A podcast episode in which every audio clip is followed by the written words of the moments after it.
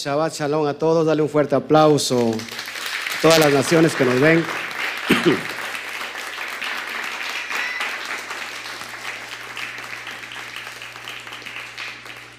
Gloria al Todopoderoso. Qué bueno que estamos hoy aquí nuevamente, ya listos para estar transmitiendo todo este bagaje que el Eterno nos está entregando en estos días, en estos tiempos. Saludamos a todos los que nos empiezan a ver ya en Facebook. Me voy para, para YouTube, vamos a estar ahí pendientes en YouTube. Así que saludamos a los que ya también nos están viendo en YouTube. Gloria al Eterno. Bueno, pues ya está Nancy Lengley, Shalom. ¿De dónde nos escribe Nancy? Pónganos por favor para que lo saludemos también. Pues hace un calor bien bonito. Ayer este, ya empezaron los primeros fríos en la, en la región. Los primeros fríos van a estar fuertes. Este, y ahorita tenemos un calor bien sabroso, bien bonito. Bueno, si usted, si usted ve algo medio raro, Shabbat Shalom, Susana Santillán, eh, estamos bajo la, la, la porque estamos ya en los cierres de, de esta gran fiesta poderosa, hermosa, preciosa, bella. ¿Qué más les puedo decir? Nos emocionamos, este, ¿verdad que todos nos emocionamos? este, lo que pasa es que hace mucho calor aquí, yo creo que, bueno. Pero en realidad, este, escribe desde, eh, desde Argentina, Trelef, Argentina. Damos un fuerte aplauso a Susana Santillán desde Argentina.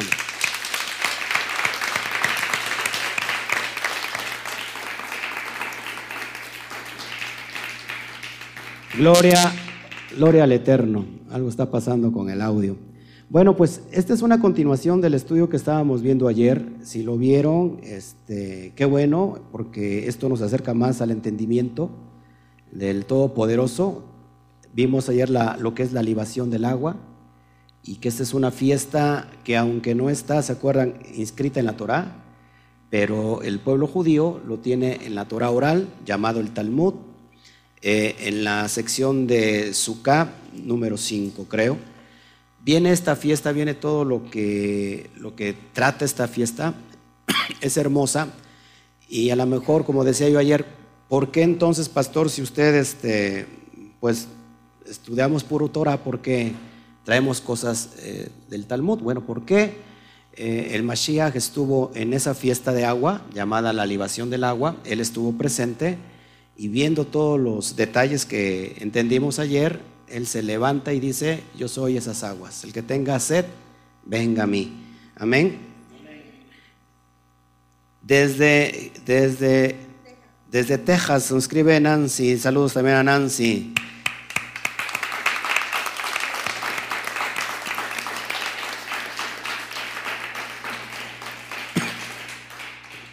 Entonces ayer, ayer habíamos, habíamos visto muchos elementos, ayer se acuerdan, nada más rápido para dar un repaso, lo que significaba el agua, lo que significaban los, los árboles de sauce, las ramas esas, cortaban, que iban, iban en una procesión directo a Jerusalén, ¿sí? se unían los que sacaban el agua de la fuente de dónde? De Siloé ¿Se acuerdan qué significa Siloé? Vámonos para, para allá atrás para que esto ya lo habíamos visto. Déjame regresarme con mi...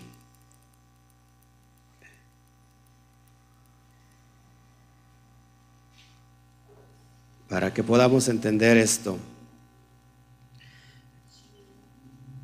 Siloé, que significa el enviado o el emitido, ¿se acuerdan? Déjame buscar la, la, la cita donde la, diapositiva donde viene para que lo podamos entender. Bueno, ahí lo tienes en pantalla. Siloé viene del hebreo siloaj, de la raíz de su verbo shalach, que es enviar enviar como lo está viendo en pantalla, o enviado o emitido. Esta palabra, ¿se acuerda lo que significa shaliach? Shaliach es lo que se ha puesto como apóstol, el shaliach. Shaliach es un enviado. Entonces, fíjense todo los, lo que tú ves en pantallita ahí. Estás viendo los Cohen Hagadol, el Cohen Hagadol o los Kuanim. Uno, esa, marcha que tú ves allá, este, se ve preciosa. Todo e, ese, esos que vienen en una procesión, lo que trae en sus manos, unos traían que los árboles de sauce, cortaban cuanto pudieran, se formaban tras otro y se unían con los que traían el agua de Siloé, del estanque de Siloé, eh, traían agua, un coengadol tenía un jarrón de oro y el otro tenía otro de plata donde tenía vino. Se unían en esa procesión y ¿qué hacían cuando agitaban los, los sauces? Dice que, dice la tradición que tronaban, que sonaban como el ruaj, como el viento, y iban directo a Jerusalén llevando el agua. Es decir, que el espíritu, el Ruach Kodesh, llevaba el agua al templo. Eh, y, todas las implicaciones que, que, vimos ayer, ¿se acuerdan? Esther Oliveros, Shabbat Shalom, desde Jocutla, Morelos. Qué bueno que nos están viendo. Gracias por su pertenencia, su, asistencia. Entonces, aquí vemos elementos como lo estudiamos ayer. Por eso, si no lo vio ayer, por favor, le pido que lo estudie, que lo vea, para, porque esto es continuidad de lo que vivimos ayer. Cuando iban en procesión, es decir, el, el ruaj, el viento, el espíritu, estaba llevando las aguas al templo a Jerusalén. ¿Qué tiene que ver las aguas en, la simbología de la Torah, agua está reflejado con las, sobre todo con la palabra del Eterno, la Torah. Si nosotros eh, tenemos una letra en hebreo para especificar eh, la pictografía de aguas, es la, letra hebrea mem. La pictografía de la letra mem es, es como si fueran eh, unos ríos, que implica agua. Entonces todo hace, hace mucha referencia, porque fíjense, eh, esta fiesta se llama ha, Hamajin, que es aguas. Ahora, los cielos en hebreo, ¿cómo se, cómo se, cómo se pronuncia? ¿Cómo se llaman los cielos en hebreo? Shamayim. Entonces, son dos, es, un, es una palabra compuesta de dos palabras a la vez. Shem y Majim. Es decir, que los cielos en realidad se llaman el nombre de las aguas, el nombre de las aguas. Es decir, que el cielo es el nombre de las aguas. ¿Y a quién hace referencia? Al Todopoderoso. Él está soplando, está soplando. Yo les comentaba ayer la analogía preciosa que, que vivimos ayer. Cuando hay sequía en un lugar, ¿para qué se ora? Para que venga lluvia. La lluvia es verajá, la lluvia es bendición. Entonces imagínate, eh, atmosféricamente, eh, naturalmente, cuando hay sequía, es que sobre la atmósfera, sobre ese lugar o región, no hay ninguna este, nube. ¿Sale? Entonces, cuando llueve, normalmente las nubes es que están cargadas de lluvia, pero ¿qué se necesitan para ser movidas? El viento, el ruaj. Entonces, el ruaj está llevando las aguas, las aguas a Jerusalén. ¿Las aguas de dónde son tomadas? De Siloé, del enviado. Y aquí hay mucha simbología y mucha analogía.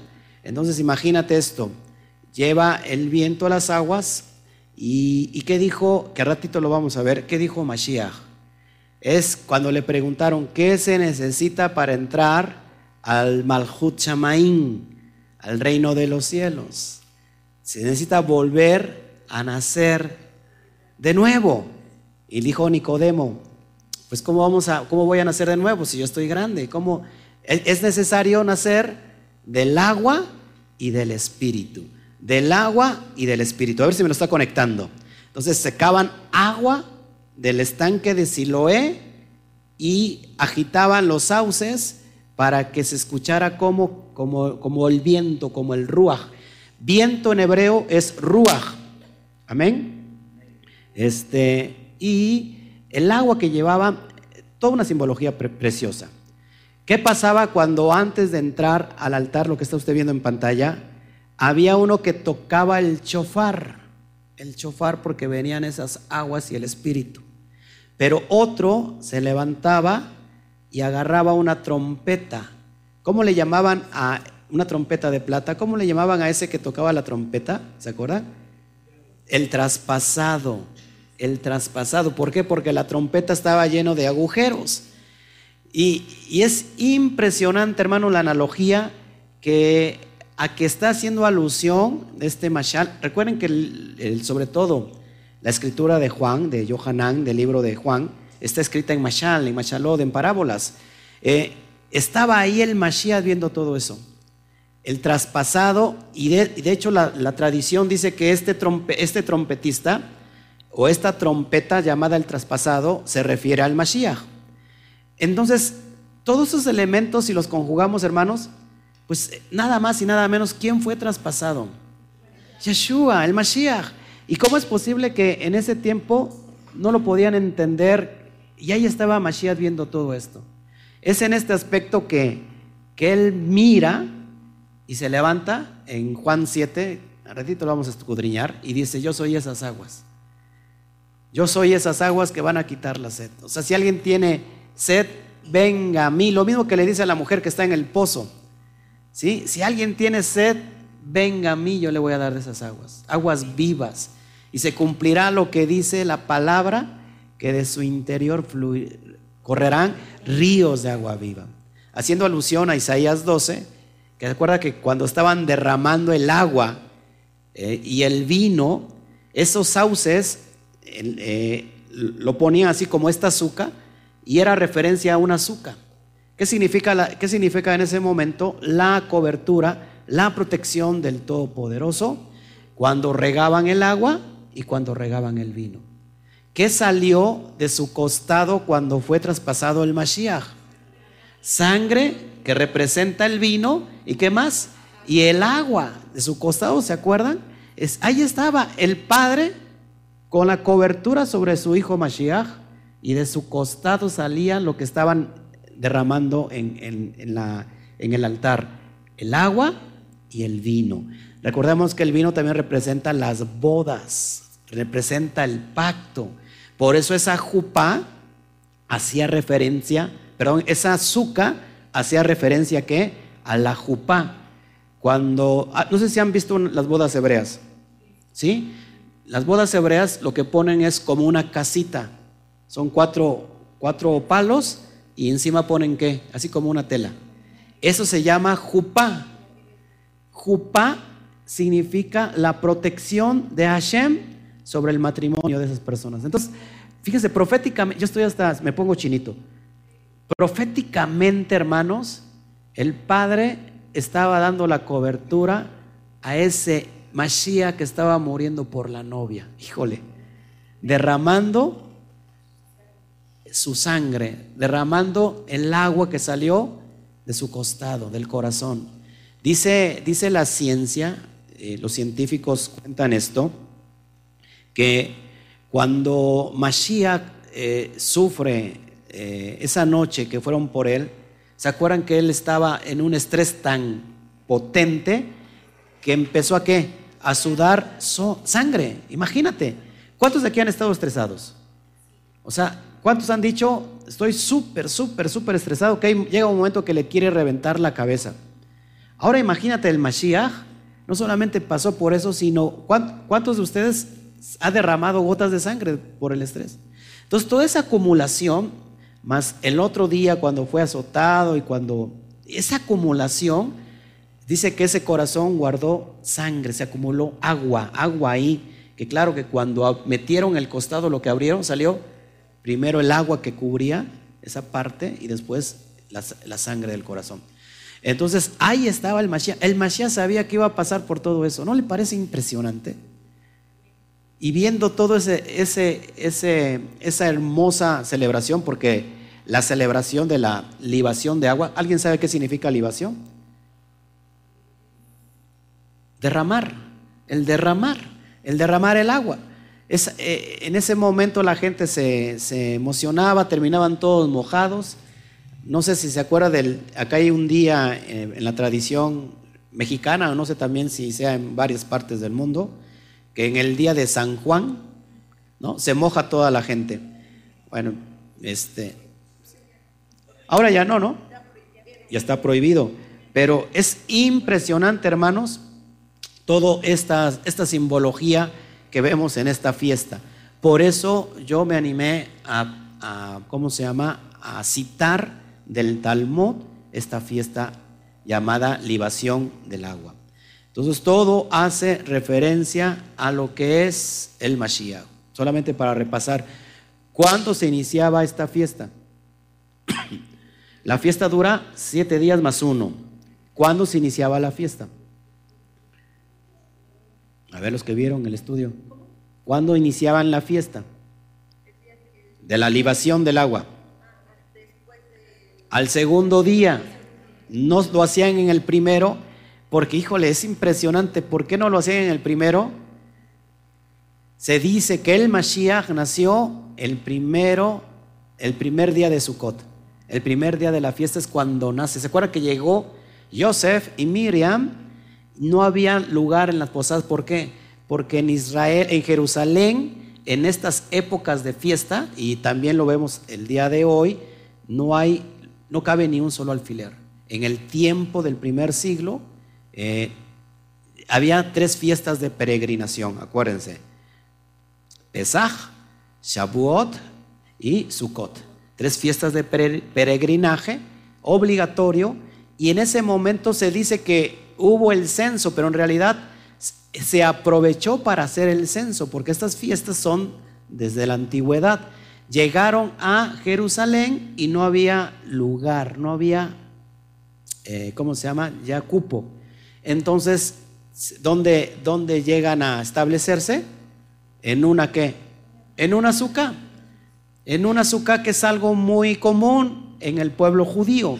Si vieron la película de los invitados, cómo son sus cupas, ¿no? los, ponen afuera en los patios eh, y es toda una, es muy hermoso. Bueno, él nace en una jupa el primer día y al segundo día, por ejemplo, en esta fiesta al segundo día empiezan con la libación del agua. Es impresionante. Cada día, cada día en esta fiesta se sacrificaban animalitos, en, un total de 70 toros. 70 toros. En todo el, tiempo de la fiesta se acumulaban los 70 toros. Para, para, ¿A favor de quién eran los 70 toros? A todas las naciones, porque en ese momento eran 70 naciones. Significa el 70, significa todo el mundo.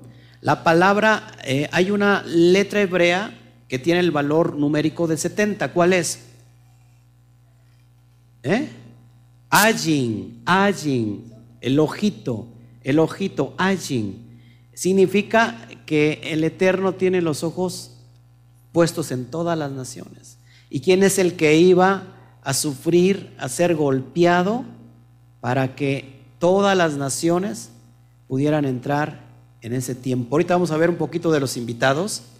Y los invitados también es una tradición judía, lógico, y es en referencia a que puedas entrar a visitar personas gentiles que puedan eh, participar en esta fiesta de Sukkot, para que ellos sean también alcanzados. Es impresionante, hermanos. Por eso a mí me emociona contar todo esto, porque todo está lleno de simbología. Nosotros podemos entender y podemos ver clarito que a, qué, se está refiriendo. Hoy sabemos que Él es el Mashiach, todo lo apunta, que Él es el escogido, Él es el enviado. En ese tiempo no, no lo pudieron ver, quizás porque todavía no había ocurrido el sacrificio, la entrega total, todo lo que, se, lo, que se, lo que nosotros ya conocemos, pero ¿cómo es posible que el día de hoy no lo puedan ver? Si Él cumple completamente con todo. ¿Sabes por qué no lo pueden ver? ¿Alguien sabe por qué no lo pueden ver? Porque están ciegos. No solamente Judá, sino Israel. Ciegos, es lo que dice Jeremías y lo que dice Isaías, que están ciegos. Y mucha gente dice, bueno, nosotros, nosotros ahora podemos ver, ¿sí o no? Pero estábamos en el cristianismo y aceptábamos al, al, Mesías, pero estábamos ciegos.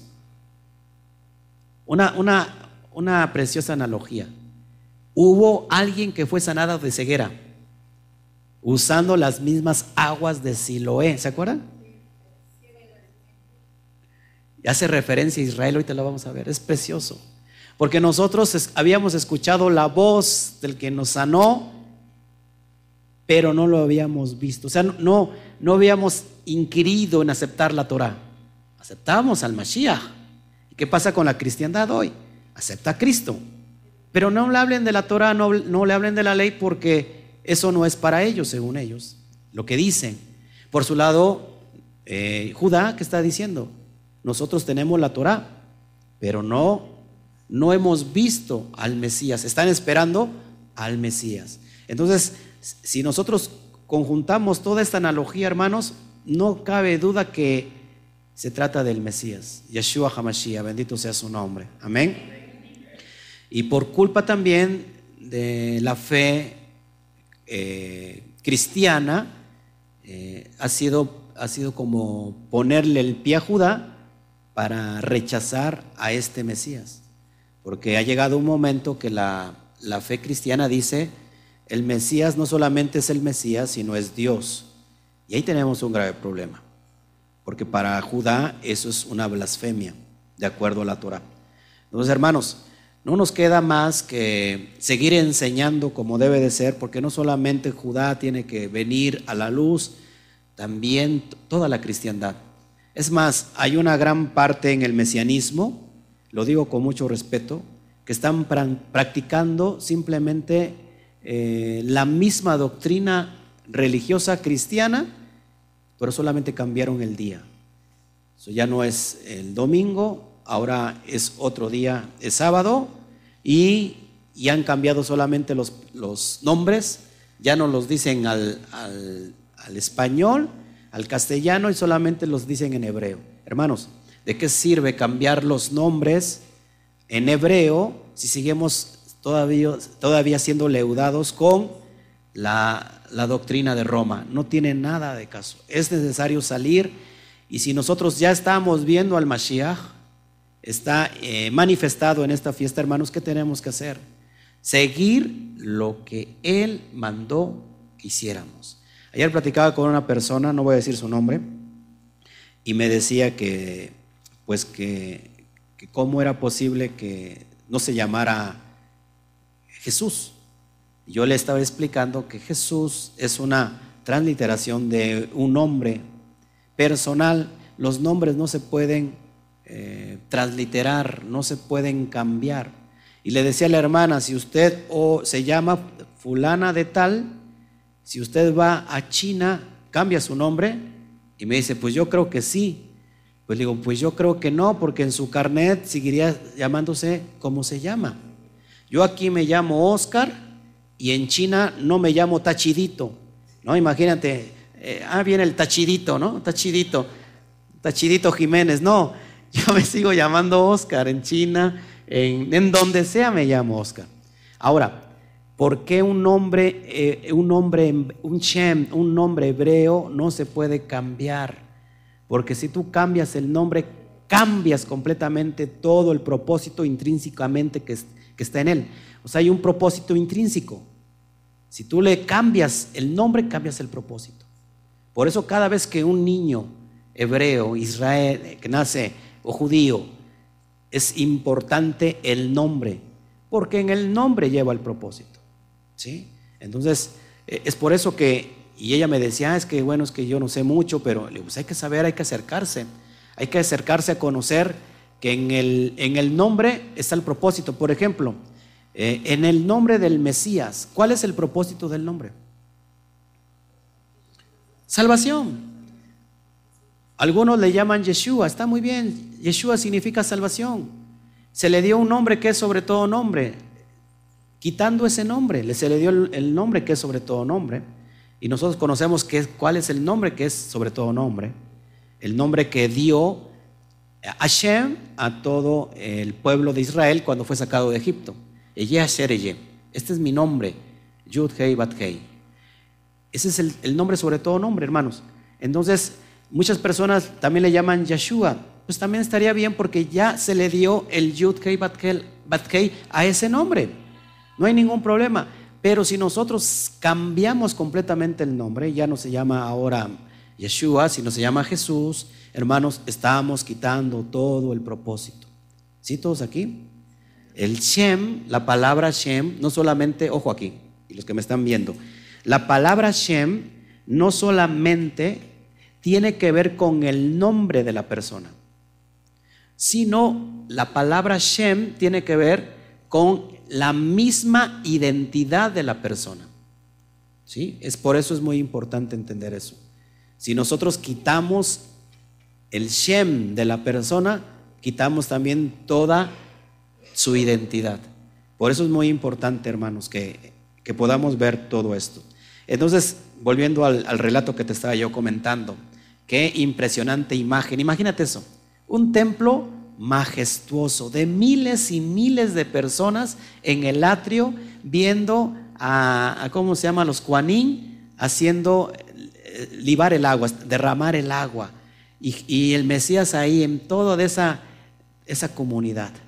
Y se levanta y dice, yo soy esas aguas. Si alguien tiene sed, venga, yo le voy a dar esas aguas. ¿A qué se estaba refiriendo? Es decir, en realidad el Mashiach era agua o era una analogía. Era una analogía que él, porque era esas aguas, él, era, él, él estaba cumpliendo la Torah y si ustedes quieren la salvación, ¿qué grito se daba en el último día? ¿Se acuerdan? Lo dije ayer ahorita lo vamos a tratar. Oshana Rabá, sálvanos hoy o sálvanos por favor. Eso es lo que estaban gritando y cantando el cántico de Isaías 12. Sacaremos con gozo del pozo de las aguas de la salvación. ¿Qué son las aguas de la salvación? ¿Quién cree que sean las aguas de la salvación? La Torah la palabra, que es lo que te da vida, es lo que te salva. Y dice el Mashiach, yo soy esas aguas. ¿Por qué yo soy esas aguas vivas? Porque yo estoy cumpliendo la Torah. Yo te estoy enseñando cómo llevar a cabo la Torah y aplicarla a tu vida. Esas son las aguas que necesitamos, hermanos. Aplicárlola en nuestra vida. Amén. Les había dicho que la fuente del Gigón abastecía de agua a Jerusalén. Eh, es uno de los manantiales intermitentes más grandes del mundo que permitió el asentamiento humano en Jerusalén. El manantial surge en una gruta al pie de la montaña Ofel, entre Sión y el valle de Cedrón. Este, este estanque está conectado con un rey, después le voy a traer la analogía del Antiguo Testamento, y que este rey Ezequías también hace referencia al Mashiach, está conectado al Mashiach. Se dice, de acuerdo a los descubrimientos arqueológicos, acuérdense que cómo se, cómo se hacía un, dique o cómo se hacía como un, como un, este, ¿cómo se llama? Como una, debajo de la tierra, ¿cómo se llama? Un acueducto. Pues agarraban y unos, y unos, este, iban sacando y otros de este lado. ¿Cómo se iban guiando? Por el sonido. Entonces dice que cuenta, cuenta la arqueología que cuando uno, el hombre venía de este lado y, se encontraron, eh, en ese momento surge las aguas vivas, que estamos hablando del estanque de Siloé. Y hace referencia a dos hombres. ¿Por qué dos hombres? Las dos casas, la casa del norte y la casa del sur encontrándose para que en ese momento surjan las aguas vivas. ¿Qué va a pasar en estos tiempos, hermanos, también? De acuerdo a la profecía de Ezequiel, capítulo 37, se van a encontrar estos dos hombres, Judá y Efraín, y en ese momento en Jerusalén brotarán las aguas vivas de salvación. Todo haciendo referencia al Mesías. Amén, hermanos. Entonces, Oshana Rabá es el séptimo día de Sukkot. Lo tienes en pantalla. Perdón, es que se las pusimos así para atrás, pero es para que no se duerma. Oshana Rabá, ¿por qué se me viciará? No sé si nos pueden ayudar a orar por este micro. Se vicia mucho. ¿No? Yo solamente me río de mis, de mis chistes. Oshana Rabá es el séptimo día de Sukkot. En el último día nuevamente se, canta, se cantaba se cantaba Isaías 12 y aparte, ¿qué más hacía? Se gritaba esta, esta frase hermosa. Se daban siete vueltas alrededor del altar llevando las cuatro especies. ¿Cuáles son las cuatro especies? A ver, ¿se acuerdan? Letroj, ramas de palma, las ramas de sauce y el mirto. ¿Sí vieron que en, la película de, de de los invitados, empezó a, empezaba a hacer a los cuatro puntos cardinales, mecer la, la lulab, ¿se acuerdan? Eso, eso que vieron en la película hacer es lo que hacían ellos en, en este día de la última fiesta. Increíblemente, hermanos, se ha venido un odio antisemita. ¿Qué es un odio antisemita? Un odio a comer todo lo que son la, comida de Puebla, los, las semitas. No, no, no, no es cierto. Hoy comí payaso. Antisemita es todo lo que tenga que ver con lo judío. Se ha venido desde tiempos atrás y hasta estos días. Es, es increíble que dentro de la cristiandad todavía hay un odio a todo lo que es judío. Es más, si tú pones una menorá, ¿qué te dicen las personas? Ah, no, no, no, ya, ya estás judaizando. Eso es, malo. Hermanos, Juan 4 dice que la salvación viene de los judíos. Y no lo dice el, escriba, no lo dice el, el, escritor, lo dice el propio Mashiach. La salvación viene de los judíos. Entonces, hermanos, ¿qué es lo que hacían cuando mecían la lulaf, los cuatro puntos cardinales de la tierra. ¿Sabes por qué lo hacían? En referencia a todas las naciones de la tierra. ¿No te parece impresionante? Entonces, ¿por qué, hermanos? ¿Por qué hemos perseguido al mundo judío? Bueno, yo no lo perseguí, pero hay gente que lo sigue persiguiendo. ¿Cuántos de ustedes, sean sinceros, no han sido atacados por el simple hecho de que ahora ya no le llaman Biblia, sino que le llaman Torah. Ya no dicen Jesús, sino dicen Yeshua o Yeshua. Ya no dicen Mesías, sino dicen Mashiach. Ya no dicen este, Dios te bendice, sino te dice Baruch Hashem. ¿no? Ya tu saludo es Shalom. ¿Y, qué te dicen? ¿Y ahora qué te pasó? Ahora si tú eres de, Nogales y ya, estás hablando hebreo. ¿Eres de Mendoza? ¿No? ¿No? te dicen eso? Porque hay un odio todavía antisemita. Hermanos, nuestros, nuestros hermanos judíos, aunque usted no lo crea, están orando también por las naciones. Para, para que venga la, eh, ¿cómo se llama? los tiempos de remisión de, perdonar los pecados, de redimir todos los pecados en el mundo. ¿Por qué, creen que hacen eso los, los, judíos? Porque cuando suceda eso, que regresa, la, que venga las naciones, que sean redimidas, es el regreso del Mashiach. En el judaísmo, eh, y tiene, tienen, tienen mucha sabiduría, hermanos. El judaísmo, para ellos, hacer que regrese el Mashiach está en cada uno de ellos. ¿Cómo hacen que el Mashiach regresa? Ellos le dicen tikkun olam, reparar el mundo y hacer tikkun con tu propia vida, reparar lo que está mal en ti. La Torah tiene que hacer reparación en tu vida y tus acciones van a hacer traer al Mashiach. Ese es en la, en la atmósfera judía. Y tiene mucha razón en, cuestión a eso porque, hermanos, la Torah se tiene que vivir y se tiene que aplicar a nuestra vida, se tiene que llevar a cabo. ¿De qué sirve que tengamos Torah si no lo aplicamos? Entonces, para ellos aplicar la Torah, es decir, estamos reparando, número uno, nuestras acciones. Nadie puede ser luz, es decir, candil de la calle y oscuridad de su casa. La Torah tiene que ser todo lo contrario. Tiene que ser luz en tu propia vida. Para que dentro de, de ti mismo la Torah, ¿qué hace? ¿Qué haga? Refleje la luz a los demás. Eso, eso es importantísimo, porque Mashiach dijo que la luz no se esconde debajo de una mesa. Se pone, al, ¿cómo ponemos la menorá? Imagínate que digamos, vamos a poner la menorá, pero la ponemos aquí debajo de la mesa. ¿Qué pasaría? Me, pasaría como Cuauhtémoc, ¿no? Se me estarían quemando los pies. Y se prendería el, el mantel.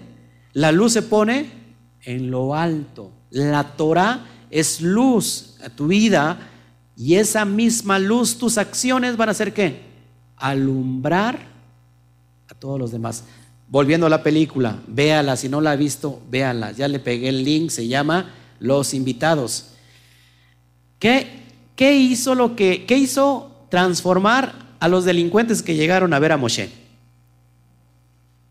Esos se escaparon de la cárcel, ¿se acuerdan? Se escaparon de la cárcel y vamos a ver al Moshe. Es el Moshe, es tremendo ese Moshe. No, y cuando lo vieron, que ya se, según dice, es un hipócrita, ¿no? Ah, ya, es muy religioso, es bien hipócrita. Tú, tú ponte la equipa. Vamos a, cenar y a, quedarnos a dónde vivir. Y cuando lo vieron, dijeron, es un hipócrita.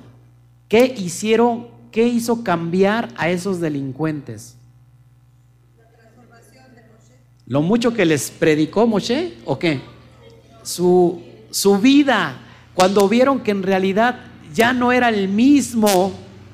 Y, la, y el éxtasis fue cuando le, cortaron el, el, que costaba mil.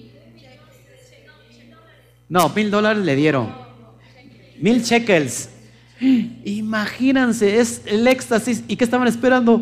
Que este los atacara. ¿Y qué hizo? Moshe salió corriendo, se, se desahogó y fue a decirle, ¿qué quieres de mí, Hashem? ¿Qué quieres de mí? Y Hashem ya estaba cumpliendo el propósito de darle un hijo. Ah, eso es impresionante. Entonces lo que, lo que hace cambiar a las personas que están a tu lado es la luz, son tus propios actos. A veces sin necesidad de que les prediques Torah, vienen ese cambio. Porque a veces yo quiero ese, eso que tú tienes. No sé qué tienes, pero tienes algo que yo no sé qué es. Es como una luz que irradia. ¿No le han dicho eso? Es como una luz, que, como una paz.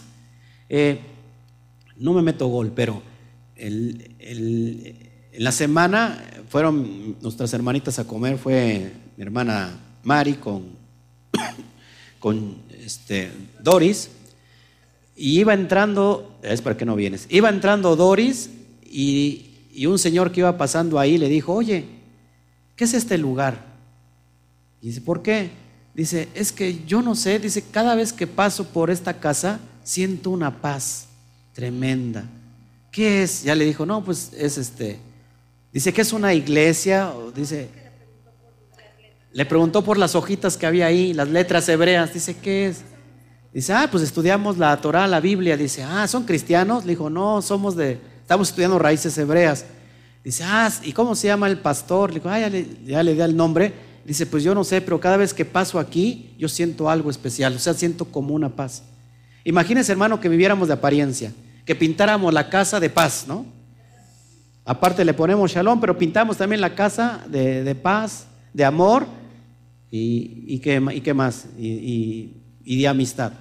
No, hermanos, la verdad son personas que no conocen de esto, pero lo que sienten es lo que, lo que se proyecta es lo que lo que se transmite es lo que va a cambiar. Amén. Saludos, Freddy Manuel. Ya está Freddy. Él, nos escribe, les manda saludos a toda la quequila. Nos escribe de Colombia. Amén. Shalom, shalom. Entonces el grito Oshana Rabá era repetido siete veces.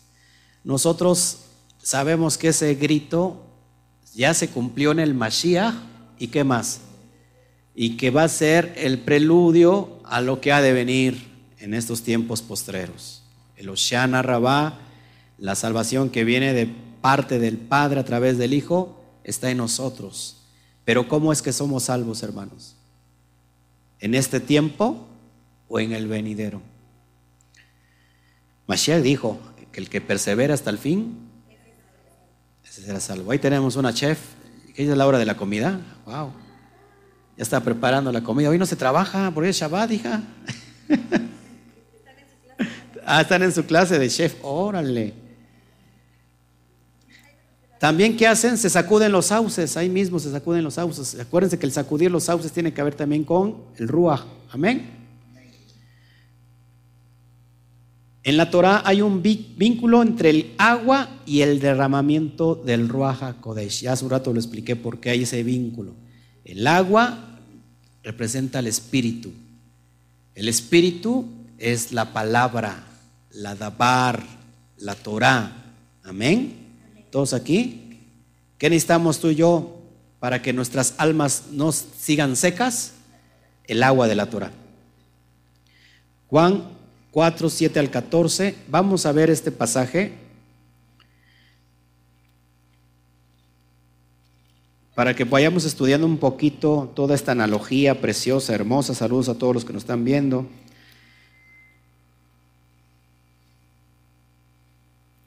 Bertita Palafox, oiga, escuche lo que dice esta hermanita, nuevecita. Dice, sinceramente me está costando entender, sin embargo, no puedo dejar de escuchar esta gran verdad. ¡Wow! Y lo, estoy haciendo con mucho amor y, perdóneme si a lo mejor ah, digo muchos términos hebreos y no menciono al español. Lo voy a estar haciendo. Recuérdeme, por favor, porque no solamente es para las personas que ya conocen, que están avanzadas, sino que es necesario que también todo, todo mundo entienda. Vamos a Juan 4 y vamos a estudiar tantito ahí del 7 al 14, por favor. Acuérdense que el agua tiene que ver con la palabra, con la Biblia, con la Torah.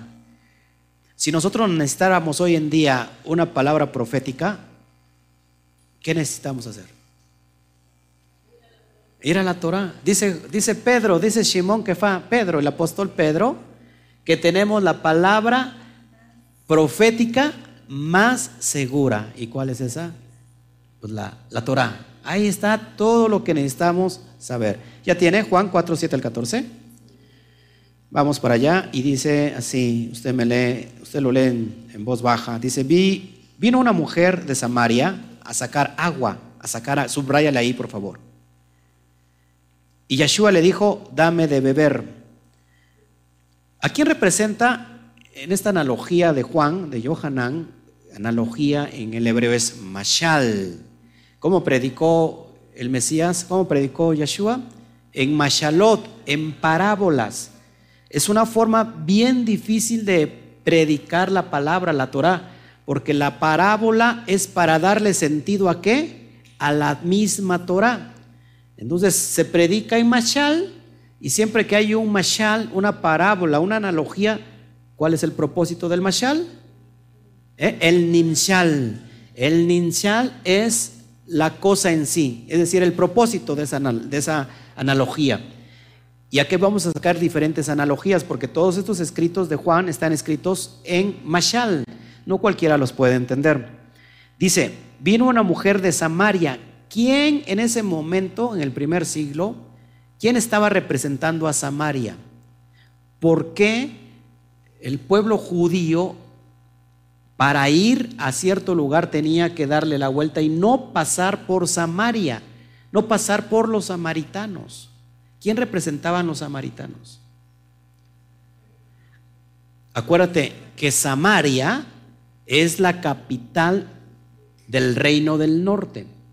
Israel fue dividido en dos, reino del norte y el reino del sur. El reino del norte que fue cautivado, que fue llevado exiliado por Siria en el 721 antes del Mashiach, eh, ¿qué hizo Siria? Se llevó las diez tribus y vino y trajo gente, dejó un poco de gente de, esas, de, esos israelitas y, se, y mezcló a su gente de total que se hizo qué? Una asimilación. Entonces, estos, estos samaritanos eran gentiles, pero ya que, perdón, eran israelitas, pero qué? Asimilados. Y tanto era el desprecio de los judíos porque ellos decían, ustedes samaritanos no son puros como nosotros, no son puros y castos como nosotros. Decía el pueblo de Judá, ustedes están que se mezclaron con Siria, le dieron la espalda a Hashem, por eso no los queremos. Entonces, Samaria está representada hoy a toda la cristiandad, a todos los gentiles en todo el mundo. Pero fíjate qué hizo el Mashiach. Él fue a Samaria y se encuentra una mujer, ojo, esta mujer fue, se decía que era de, qué, de dudosa procedencia, ¿verdad? Decían que era una, como una prostituta. Y se la encuentra, el Mesías está en, ese, en ese pozo, viene la mujer una de Samaria a sacar agua, a sacar agua, a sacar agua, a sacar Torah, a sacar la palabra del Eterno. Y Yeshua le dijo, dame de beber. Pues sus discípulos habían ido a la ciudad a comprar de comer. La mujer samaritana le dijo, ¿cómo tú siendo judío, escucha esto lo que yo te acabo de decir, ¿cómo siendo tú judío, eh, ay, perdón, ¿cómo siendo judío me pides a mí de beber? Si ustedes nos desprecian, ustedes dicen que fuimos asimilados, ¿cómo me estás pidiendo de beber? Y que soy mujer samaritana, porque judíos y samaritanos no se tratan entre sí. ¿Por qué no se tratan entre sí? Precisamente por esto que te acabo de contar. Respondiendo Yeshua le dijo, si conocieres el don de Elohim y quién es el que te dice, dame de beber, tú le pedirías y él te daría, una vez más, agua viva, agua viva. ¿Por qué le iba a dar agua viva? Por, porque, o que era el agua viva en ese momento. La Torah. La palabra, ¿qué es lo que te salva? ¿Qué dice el propio David de lo que es la Torah? Dice que la ley, la Torah, es perfecta, que convierte el alma. Es impresionante, hermanos. ¿Qué necesitábamos? ¿Qué necesitamos nosotros como asimilados que nos perdimos entre las naciones y adquirimos religiones que nada tienen que ver con la fe que practicó nuestro Mesías, nada tiene que ver con, los mandatos del Eterno y nos asimilamos. ¿Qué necesitamos nosotros? Beber de esas aguas. Hay una canción en la cristiandad que antes la cantábamos que decía, dame de beber de tu manantial, dame de beber, necesito más. Entonces, mucha gente lo cantábamos aquí antes y ni sabíamos qué, significaba eso. Es más, el que la canta el día de hoy tampoco significa lo que es. ¿No? No, sabe lo que significa, porque si no estuviera ya de este lado.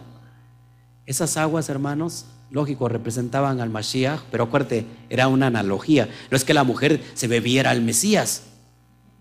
No, es una analogía de que él representaba en ese momento la correcta interpretación de la Torah. Yo te voy a enseñar y te voy a dar esas aguas que tú necesitas para que nunca más tengas sed. ¿No nos estamos saciando, hermanos? O sea, imagínate ahorita soportar el, calor que está sobre este lugar y, al menos mucha gente dice, ay, pues ya me estoy muriendo de, de calor pero estoy recibiendo al mismo tiempo el agua, el agua de la Torah que quita la sed, la sed espiritual y que nunca más volveremos a estar secos. Hay otra palabra sobre cuestión de la, del agua, vamos a Isaías 44.3.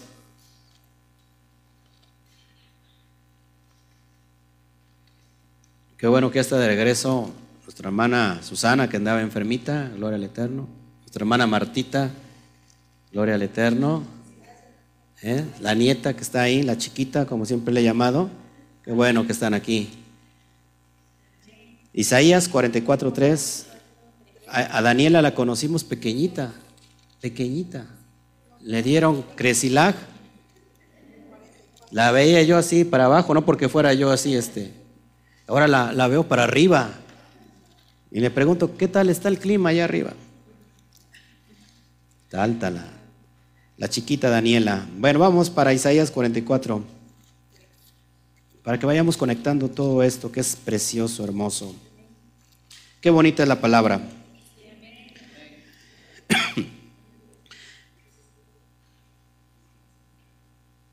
Vamos a, al capítulo 44 de Isaías, Isaías, el versículo 3. Dice, porque yo derramaré aguas sobre el sequedal y ríos sobre toda la tierra árida. Mi ruach, mi espíritu, derramaré sobre tu generación y mi bendición sobre tus renuevos. Parece que le acabo de hablar a pura gente que no tiene oídos. Fíjense, cómo el espíritu está conectado al agua. El agua es una analogía del ruach, porque yo derramaré agua sobre el sequedal y río sobre la tierra árida.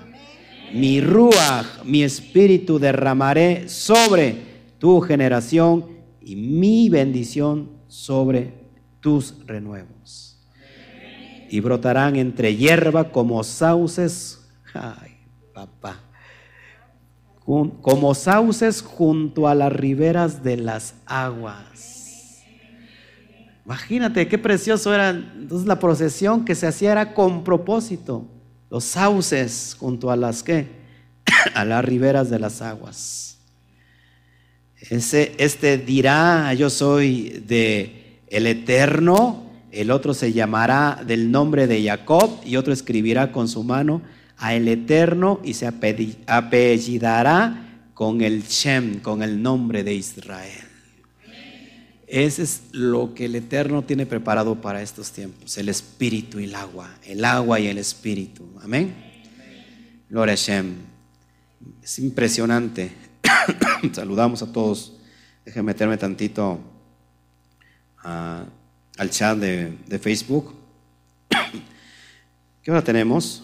¿Qué tiempo llevamos de grabación? ok. Saludos, Basti, Rebeca. Basti, Rebeca. Perfecto, perfecto. Impresionante, mis hermanos. Ana Ramos, en Facebook saludamos a Ana Ramos. Qué bueno que están ahí. Entonces imagínense, hermano, esto es precioso, precioso, precioso. Amén. Fíjense cómo este pasaje está, es, eh, es paralelo también en Joel. Vamos a Joel. Joel 2, por favor, qué preciosa es la palabra.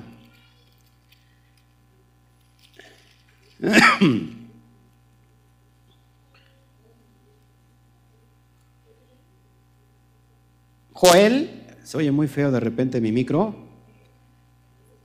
Ha perdido el rumbo este micro. Joel 2, 23 al 28. ¿Ya lo tienes?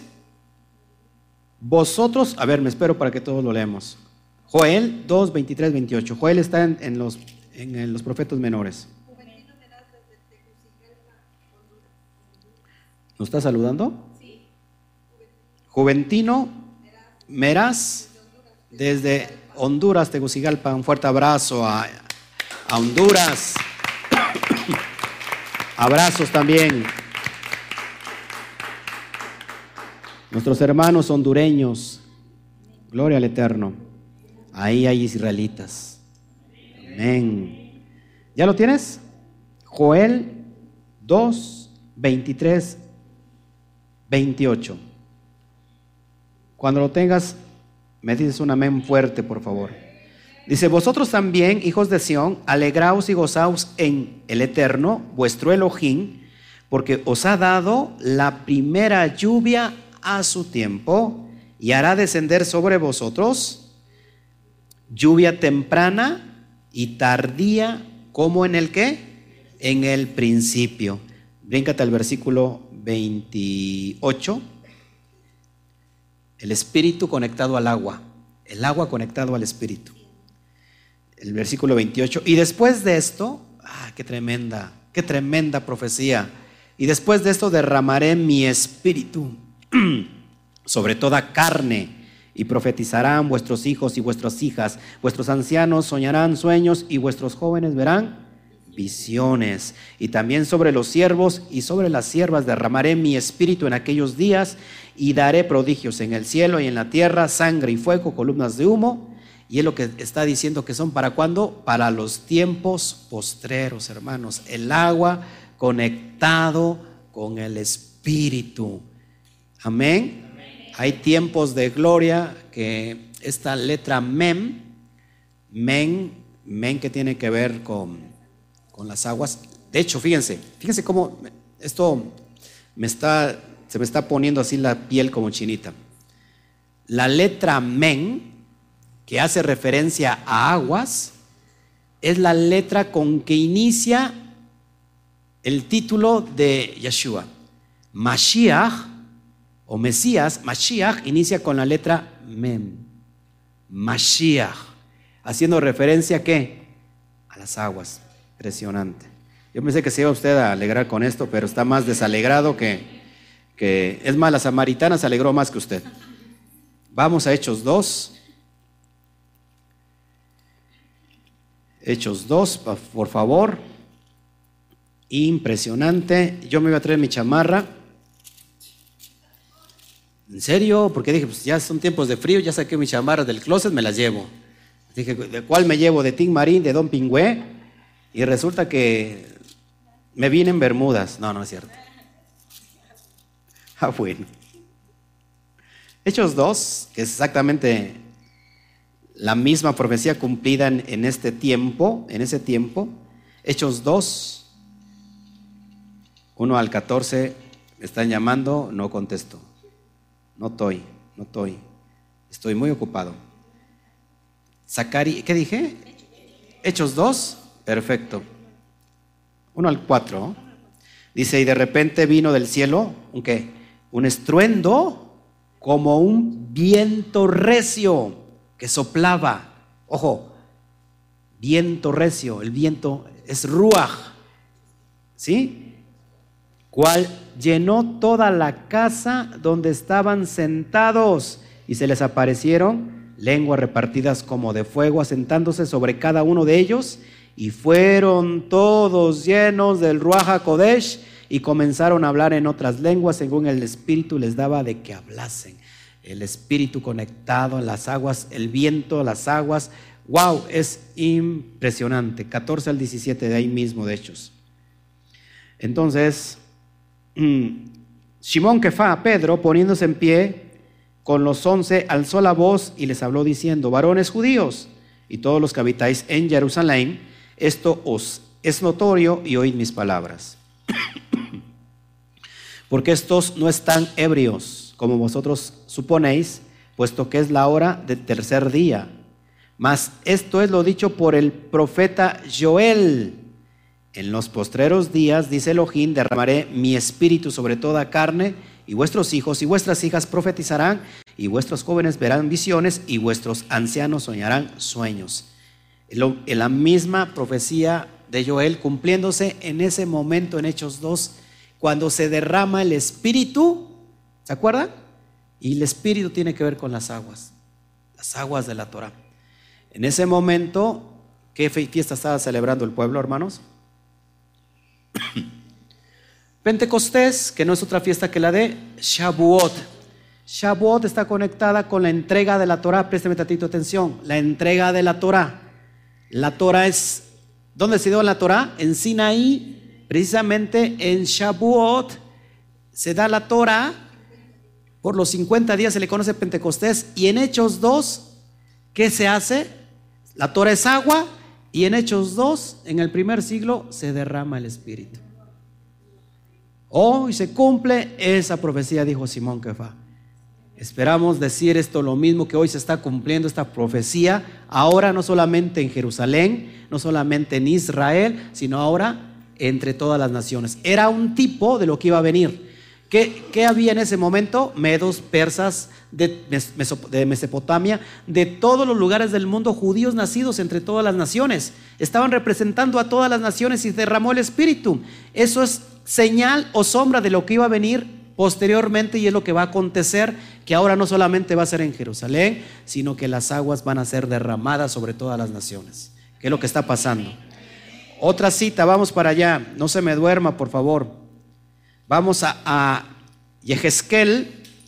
o Ezequiel, capítulo 39.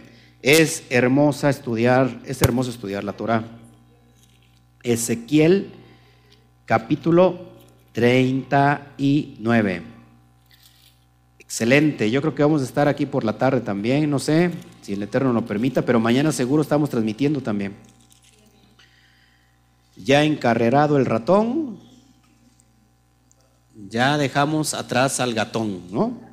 39 de Ezequiel, versículo 22. Cuando lo tengas me dicen amén, por favor.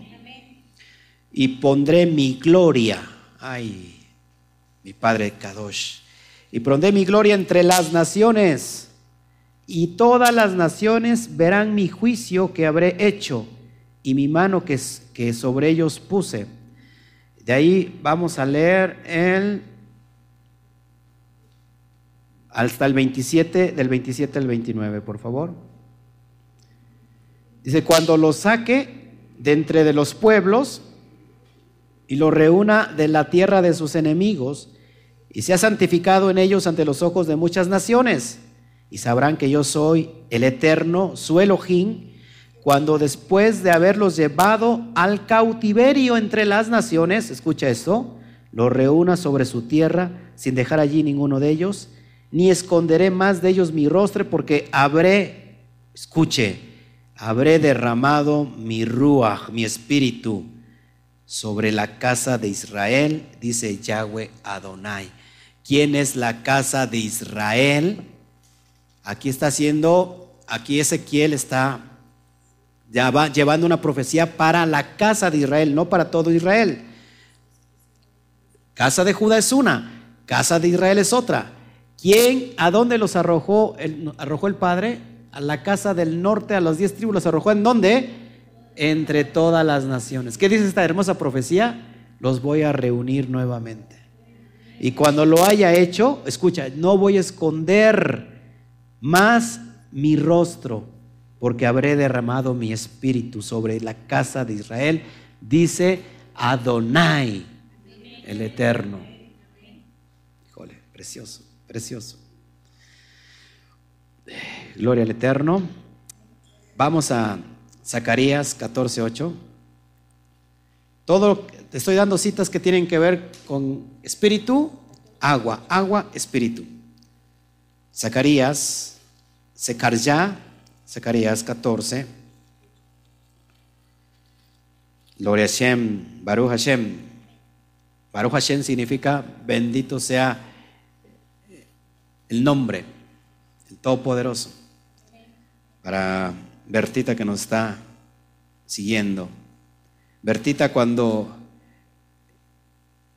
en, un tiempito más, Bertita, estarás viendo en una dimensión impresionante que no conoces.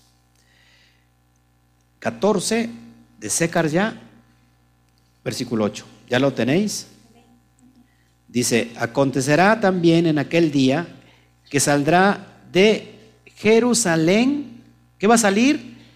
Aguas. vivas, la mitad de ellos hacia el mar oriental y la otra mitad hacia el mar occidental, en verano y en invierno.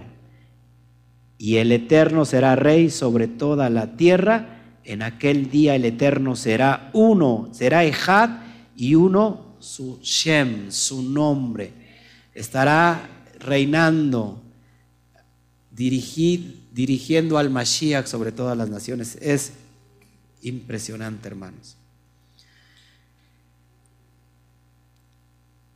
Isaías lo vimos ayer, Isaías 12, apúntelo, ya lo vimos, habla también sobre sacar aguas de la fuente de la salvación y es el canto que se cantaba, valga la redundancia, en Rosh Hashanah. Vamos a ver otra relación entre agua y el espíritu en Isaías 12, eso ya lo vimos, 12 del 2 al 3. Vamos a Tejilín 42, Tejilín, ¿eh? Salmos, muy bien. Vamos a Salmos 40.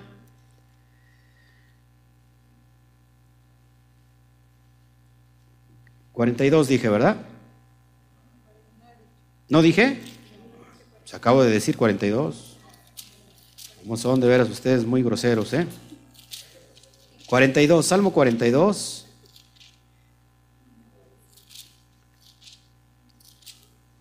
Téngame paciencia, hermanos. 42 qué? ¿No les dije? Pues, del 1 al 4, no se me ponga usted, no se me engorile. Está bien que ya usted está siendo restaurado, pero mire. Fíjese esta hermosa palabra. Como el siervo brama por las corrientes de las aguas, así clama por ti, oh Elohim, el alma mía mi alma tiene sed del Elohim, del Elohim vivo. ¿Cuándo vendré y me presentaré delante del Elohim? Ay, qué precioso, hermanos. Las aguas de la salvación. Fueron mis lágrimas, mi pan de día y de noche. Mientras me dicen todos los días, ¿dónde está tu Elohim? Me acuerdo de estas cosas y derramo mi alma dentro de mí de cómo fui yo con la multitud y la conduje hasta la casa de Elohim entre voces de alegría y de alabanza de pueblo, del pueblo en fiesta. Alégrate, Juanito, alégrate. Sí, cuando nosotros, ¿cómo, cómo bramó Moshe en la película? ¿va? Literalmente bramó. Tengo, el padre le contestó. Así tenemos que bramar, hermanos. Volvamos a Zacarías 13.1. Ya estamos por culminar casi. Zacarías. ¿Poco no es hermoso todos estos contextos, hermanos, del agua, del espíritu?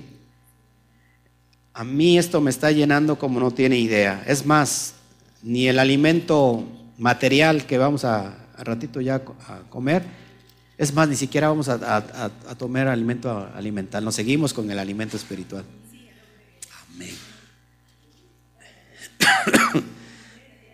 13.1, vamos para Zacarías 13.1, por favor.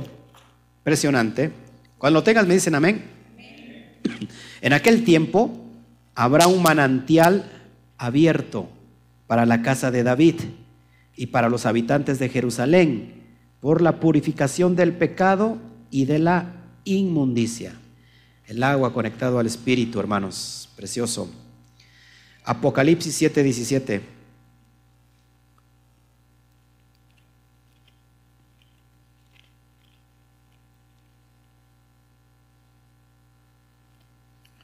Mi alma tiene sed del Elohim vivo, imagínate. Ah, David diciendo eso. Un rey. 7:17. Ah, no, que le traiga todo la comida, no más al papá.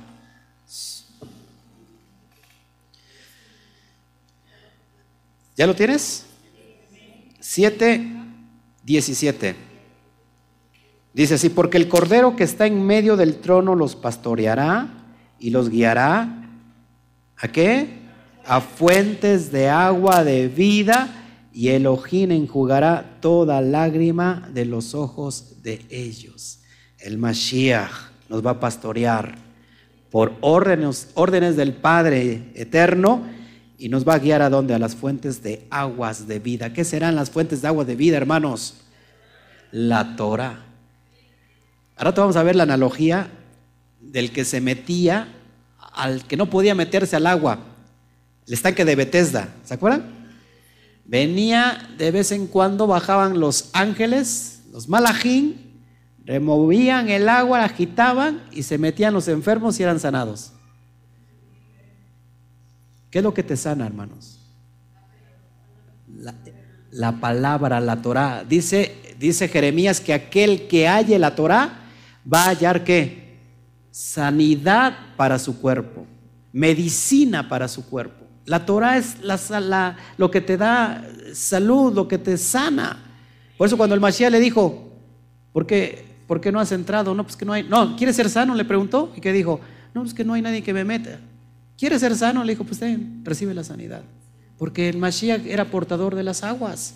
Cuando nosotros, tú y yo, portamos las aguas de la Torah, podemos sanar a los enfermos. socorro está así. Qué impresionante. Vamos a la última y cerramos con esta sesión para regresar en la segunda parte. Ya son las 2.2 y usted no perdona nada. Dice usted, ya pasó el tiempo de Yom Kippur, ahorita no perdonamos nada hasta el otro año. Vamos a Ezequiel, por favor, una vez más. Ay, pastor, no está usted de aquí para allá. Ponga usted de acuerdo, si es Ezequiel, ya no salga de ahí. ¿Sabe por qué hago esto? Para que se acostumbre a buscar. No que tiene usted su, su ¿cómo se llama? Su, su teléfono, ya nomás le pone rápido y ya sale. No, no, ahí es donde cuesta trabajo. Ezequiel 36. Tremendo esto. Con esto voy a terminar. Del 24 al 27. Poderoso esto. Voy a leer desde el 22 para que entendamos el contexto. Wow, me gozo, me gozo, me gozo como un oso. ¿Qué tendrá que ver el oso con la Torah? ¿Eh? A ver, la pregunta de los 64 mil. ¿Qué tendrá que ver un oso con la Torah? ¿Eh? Porque hay una Biblia, la primera Biblia lleva la portada un oso. ¿Por qué? A ver, ¿qué come el oso? Miel. Y la Torah es miel.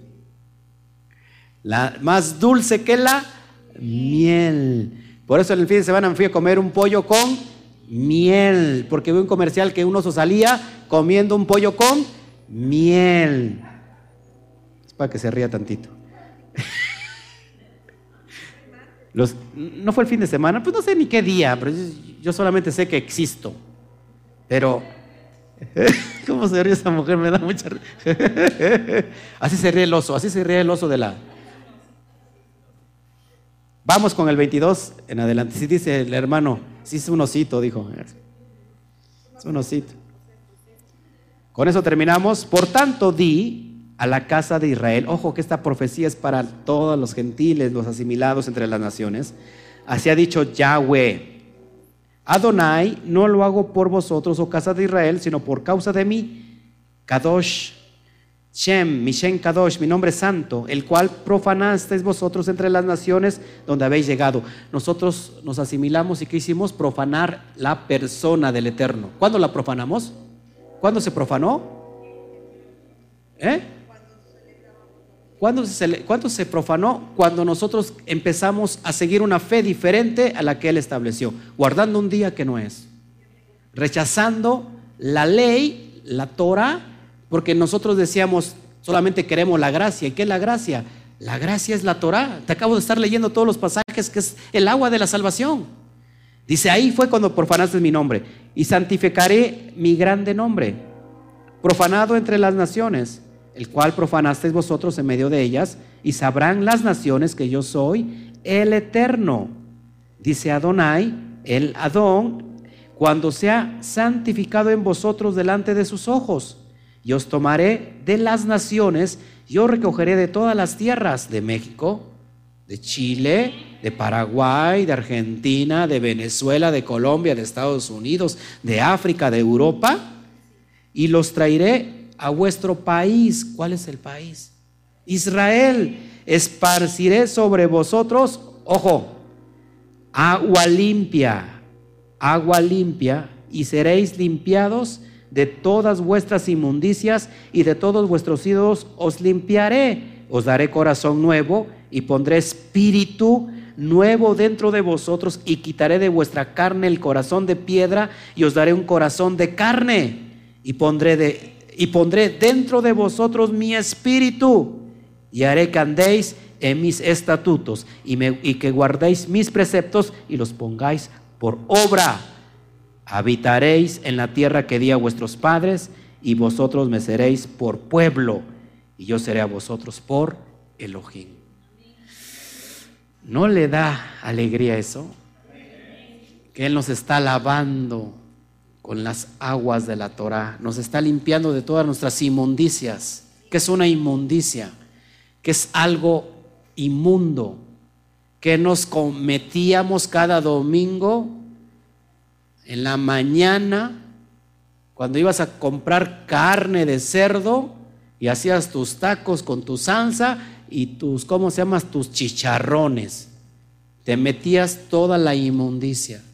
El Padre dice, con la Torah voy a limpiarlos de toda la inmundicia que aprendieron de entre todas las naciones, que trajeron de, de, toda la idolatría de las naciones, se asimilaron entre ellos. Los voy a traer a su país. ¿Pero con qué los va a limpiar? Ojo aquí, con eso termino. Antes de que el espíritu, de que el Eterno derrame su espíritu, su rúa sobre alguien, este primero tiene que ser lavado. ¿Qué te lava? La palabra, la Torah. Una vez que estás lavado, recibes el Espíritu del Eterno. ¿Para qué? Para que pongas por obra la misma palabra, sus mandamientos y sus decretos. Perdón, porque ya se me está aquí saliendo este, resecando la. Miren lo que dice Isabel, Dice, seguimos encontrando al Mashiach en la Torah, mucho tiempo la creímos abolida, entonces sin saberlo dábamos por abolido el ministerio de Yeshua, lo que nos impedía conocerle de verdad. Qué gran verdad. Hoy estamos conociendo al Eterno completamente como debe de ser, toda su palabra. Pues nos da mucho gusto haber estado con todos ustedes. No me despido. Estése pendiente más o menos por ahí de las de las cuatro y media. Si seguimos con esto, o el día de mañana estaré transmitiendo en el cierre ya completo de Sucot. Estamos mañana, usted está invitado si usted vive, si usted vive cerca de la zona, está usted invitado para que se dé, se dé una idea. Estamos nosotros transmitiendo en la zona centro del estado de Veracruz. Estamos en el precioso Valle de Orizaba, eh, en, la, en, la, ciudad que colinda, que es Ciudad Mendoza, que es conocida también como el Valle de Orizaba. Mañana estaremos aquí eh, en el ocaso, es decir, a las 7 de la noche, para dar la entrada al final, al octavo día de Sukkot, y, y celebraremos con una gran fiesta. Si usted está cerca, en verdad, este, le invitamos Solamente póngame, este, si puedes poner mi correo electrónico o me puedes escribir bien aquí en el chat. Si no, mi correo electrónico es cielosabiertos.com.mx y si no está el teléfono, ya apareció en pantalla, me puedes hablar para reservar tu lugar en cuestión de que pues vamos a traer cena y, y nos gustaría tenerte aquí. Si tú eres nuevecito y nunca has conocido nada de esto, igualmente eres bien invitado para que puedas entender todos estos conceptos de los que te hablo. Así que será un privilegio tenerte de invitado. Y más adelante vamos a ver por qué tenemos que invitar a personas nuevas. Amén. Pues no nos despedimos, que el Eterno me los bendiga, que el Eterno les dé verajá, es decir, bendición, que vengan de su, en el tiempo de refrigerio las, las lluvias tardías, las lluvias que nos van a refrescar y que su palabra, dice Isaías 55, que es como la lluvia que cae a la tierra y que hace germinarla, hace, trae propósito de traer fruto, dice que así es su palabra que sale de la boca de Hashem, que no va a regresar a él vacía, sin antes cumplir el propósito para lo que fue enviado. Así que bendito sea el eterno Baruch Hashem. Nos vamos. Fuerte aplauso.